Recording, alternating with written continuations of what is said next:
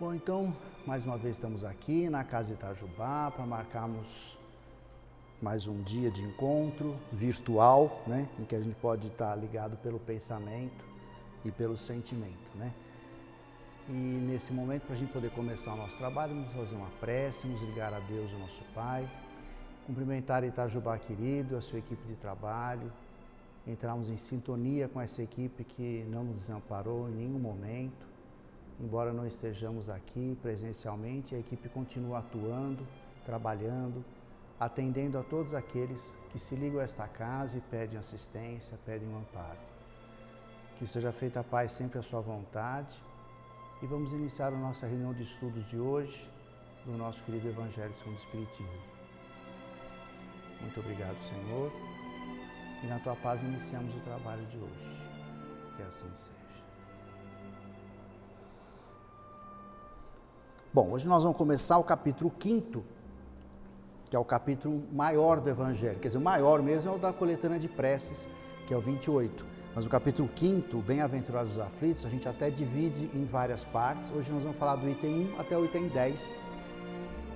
E é um capítulo que, acho que como a gente está sempre se afligindo com as coisas, a gente sempre se acha muito aflito, Acho que por isso que o capítulo é tão grande, né? Porque é para atender todas as nossas aflições e a gente poder entender um pouquinho lidar com isso. Para começo de conversa é interessante a gente pensar assim, né? Uh, refletir sobre essa coisa da aflição. Bem-aventurados os aflitos, né? Parece que a gente tem que sofrer para poder evoluir. Não é bem assim a ideia, né? Não é que a gente tem que sofrer para evoluir. É que passando pelas dificuldades que a gente enfrenta, se a gente souber passar por elas, e aprender com elas, nós vamos de fato estar evoluindo. Depende de como a gente lida com a aflição, né? E para começar, tem o, o, duas bem-aventuranças aqui que queria ler. Bem-aventurados os que choram, porque serão consolados. Bem-aventurados os que têm fome e sede de justiça, porque serão fartos.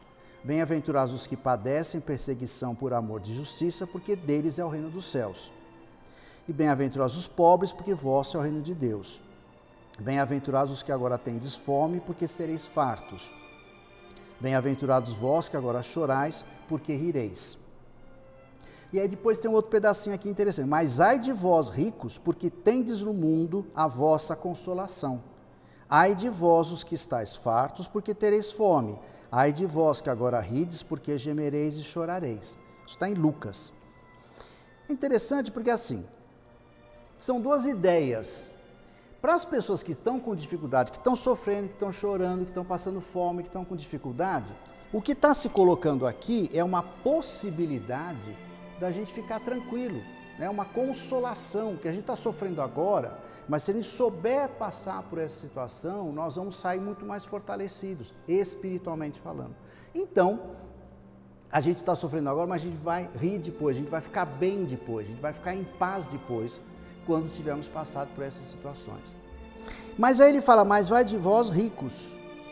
Quer dizer, não necessariamente a pessoa que tem abundância de situação material, de bens materiais, vai sofrer necessariamente, depende de como ele lida com isso. Porque se o Evangelho diz que bem-aventurado é aquele que sofre, porque ele vai ter uma situação melhor no futuro, aquele que está bem agora, materialmente ou no aspecto afetivo, não importa em que situação, aquele que está bem agora, tem o compromisso de ser solidário, colaborar com o próximo.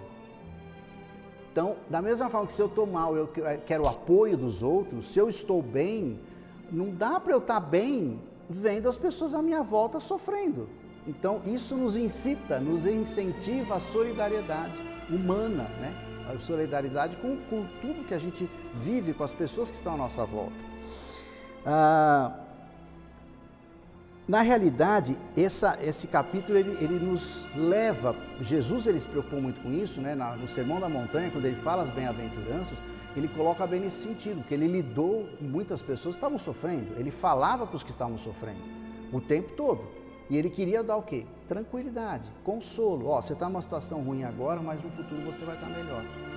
Mas não vamos nos esquecer de saber lidar com as situações.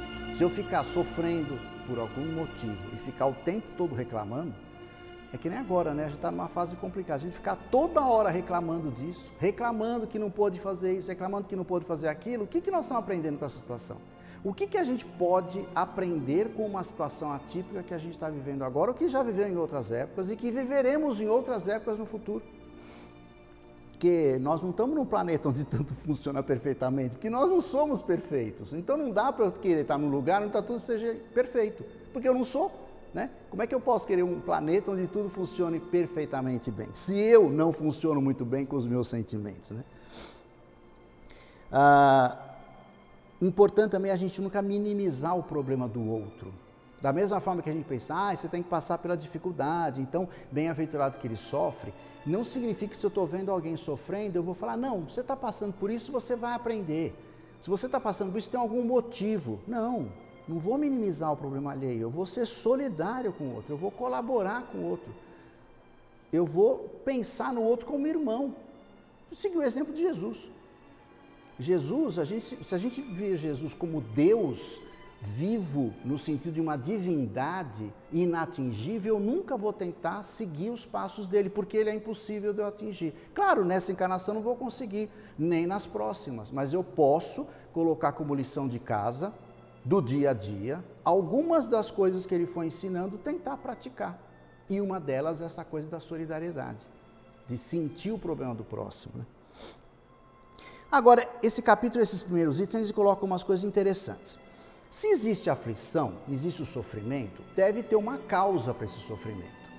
Agora, depende de que ponto de partida a gente tem. Se eu acredito que exista Deus e que Deus é justo e bom, as causas têm que ser causas justas. Agora, se eu não acredito em Deus, aí é uma outra questão. Aí não dá para a gente conversar, porque nós estamos partindo de um pressuposto que nós acreditamos em Deus e acreditamos que Deus é justo e bom.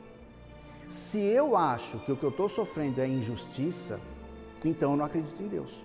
Ou eu estou questionando a divindade, estou questionando Deus. Então Deus errou, Ele não está me vendo. A gente às vezes fala isso, ai, será que Deus esqueceu de mim? Claro que Ele não esqueceu de mim, nem de ninguém. Ele não esquece de ninguém. Quando acontece uma coisa boa, a gente costuma dizer, graças a Deus que está tudo bem. Estranho isso, né? Graças a Deus está tudo bem. Quer dizer que se então eu estou bem, graças a Deus, o outro que está mal, Deus esqueceu dele. Graças a Deus que tudo está acontecendo, graças a Deus. E se a gente entrar nesse pensamento de agradecer sempre a Deus e tentar entender o que está acontecendo, eu não vou mais falar isso, graças a Deus eu estou bem. Ah, graças a Deus eu não fui para aquele caminho não sofri aquele acidente. O que foi, sofreu acidente. E está mal ou desencarnou. Ah, então que Deus não cuidou dele? Não, Deus cuida de todos. Todas as situações se apresentam para a gente são oportunidades de aprendizagem. A gente encarna não para sofrer, a gente encarna para aprender, para evoluir, para progredir.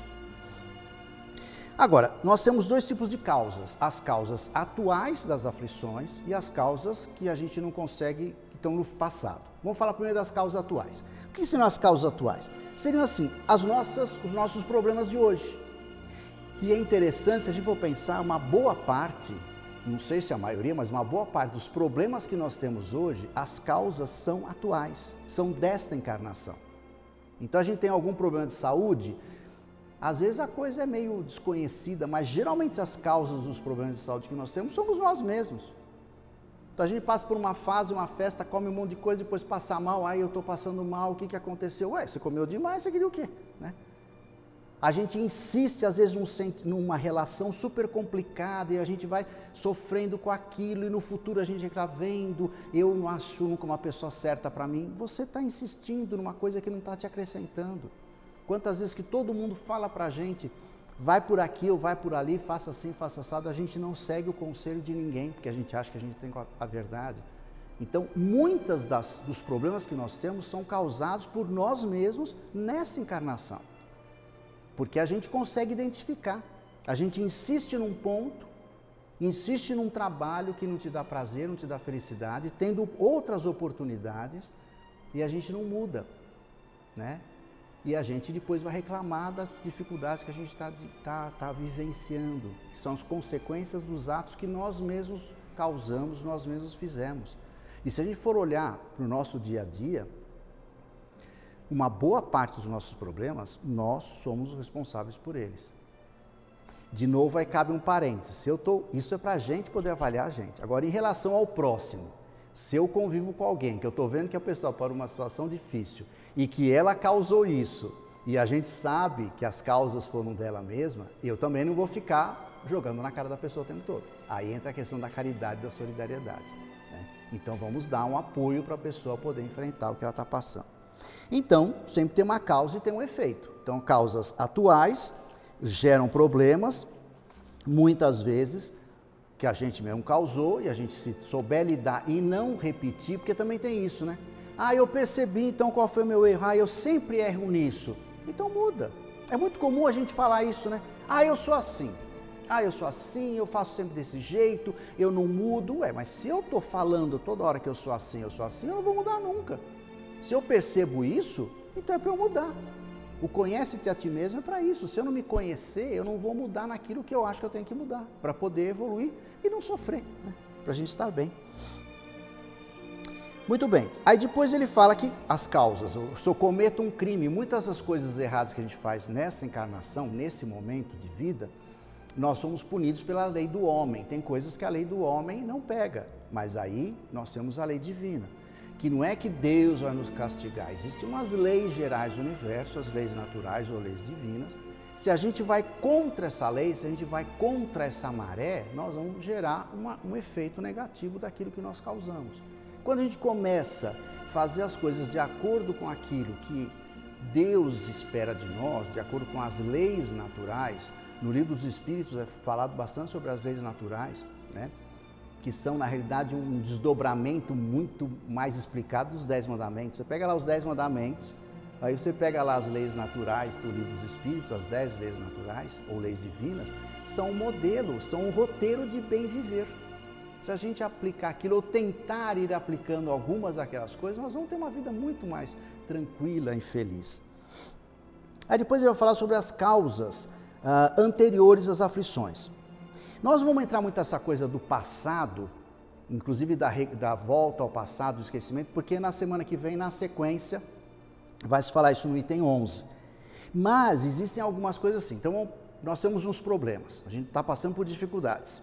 Bom, eu volto, eu consigo entender qual foi a causa, então vamos trabalhar com aquela causa. Se não tem mais como eu consertar, vou tentar evitar não fazer de novo. Se eu puder consertar, eu conserto e tudo bem, tá? Agora, tem vezes que a gente tem situações, tem uma animosidade com uma pessoa que você não sabe por quê. A gente não sabe por que, que tem aquela dificuldade de entendimento, de convivência, às vezes dentro da nossa própria casa. O que, que é isso? Aí a causa está no passado. Ah, mas eu não lembro o que aconteceu. Aí Deus é muito sábio, né? Se a gente tem um esquecimento do passado, é por uma sabedoria divina.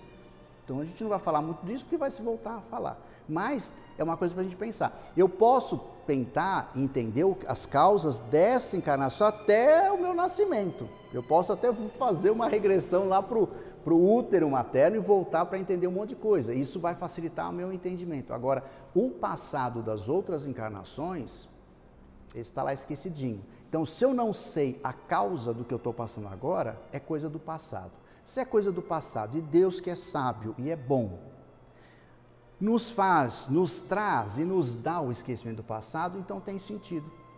Então, se eu acredito em Deus, que Deus é justo e bom, e eu não lembro do passado, é para não mexer nisso.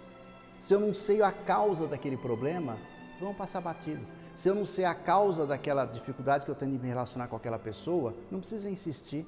Vamos tentar neutralizar isso e tentar ver os lados, outros lados da história, outro lado da pessoa. Isso acontece muito quando a gente tem uma convivência com alguém em casa, por exemplo, que é muito difícil.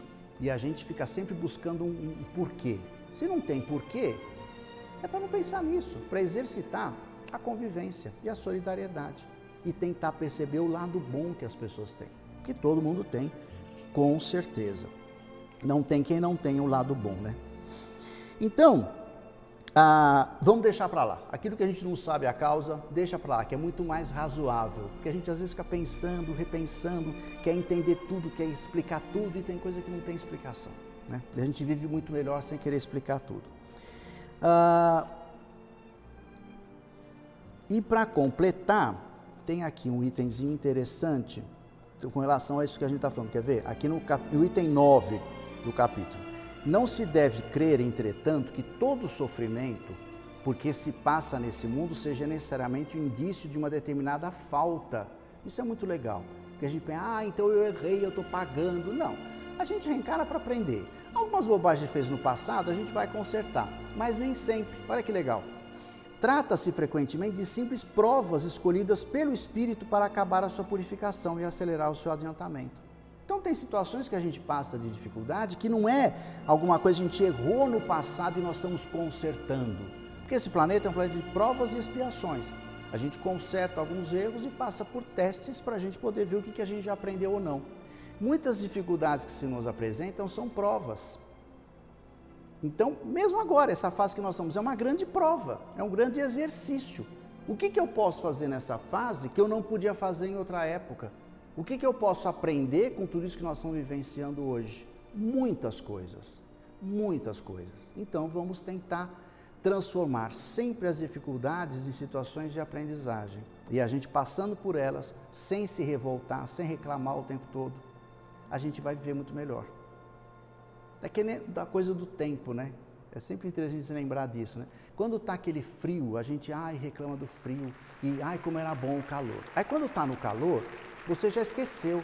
Então você começa a querer o frio porque reclama do calor. Aí quando chove é porque chove, quando está seco é porque o ar está seco. A gente sempre reclama e a gente não consegue aproveitar a situação naquele momento o que, que ela tem de bom. E a gente sempre acaba criando sofrimentos onde eles não existem. E aí quem que vai sair prejudicado com isso? Nós mesmos. Então vamos tentar ser menos encucados com as coisas, né? Acho que muitas vezes as aflições são, são resultados disso, da gente ficar encucando, pensando, refletindo, né? repisando questões. Que nem quando alguém faz alguma coisa de ruim para a gente, a pessoa fez aquilo, nos ofendeu, foi uma ignorância dela. E por que, que nos ofendeu? Porque mexeu no nosso orgulho. Então, se alguém faz alguma coisa que me ofende, eu fico muito irado com isso, é porque é o meu orgulho. Então, o problema não é dela, o problema é meu. Quanto mais eu trabalhar com meu orgulho, mais tranquilo eu vou ficar. E numa dessas, eu vou viver muito mais feliz. Então, não é mais fácil de ser feliz? Quando Jesus falou que o fardo dele era leve e o jugo era suave, era isso que ele falava. O meu peso é leve e o meu fardo, o meu, o meu jugo, a minha dominação é suave, porque é a dominação do amor. Se a gente começar a se esforçar em, em amar mais, em perdoar mais, em ficar remoendo menos as coisas ruins, ah, mas isso é muito difícil. Se a gente ficar repetindo toda hora que é difícil, vai continuar sendo difícil essa encarnação, a próxima e as próximas. Vamos começar a repetir para nós mesmos, para a gente ouvir, que é possível, que a gente pode seguir o exemplo de Jesus. Que Jesus nos abençoe, né? que sejamos em paz conosco mesmo para compartilhar essa paz com outras pessoas.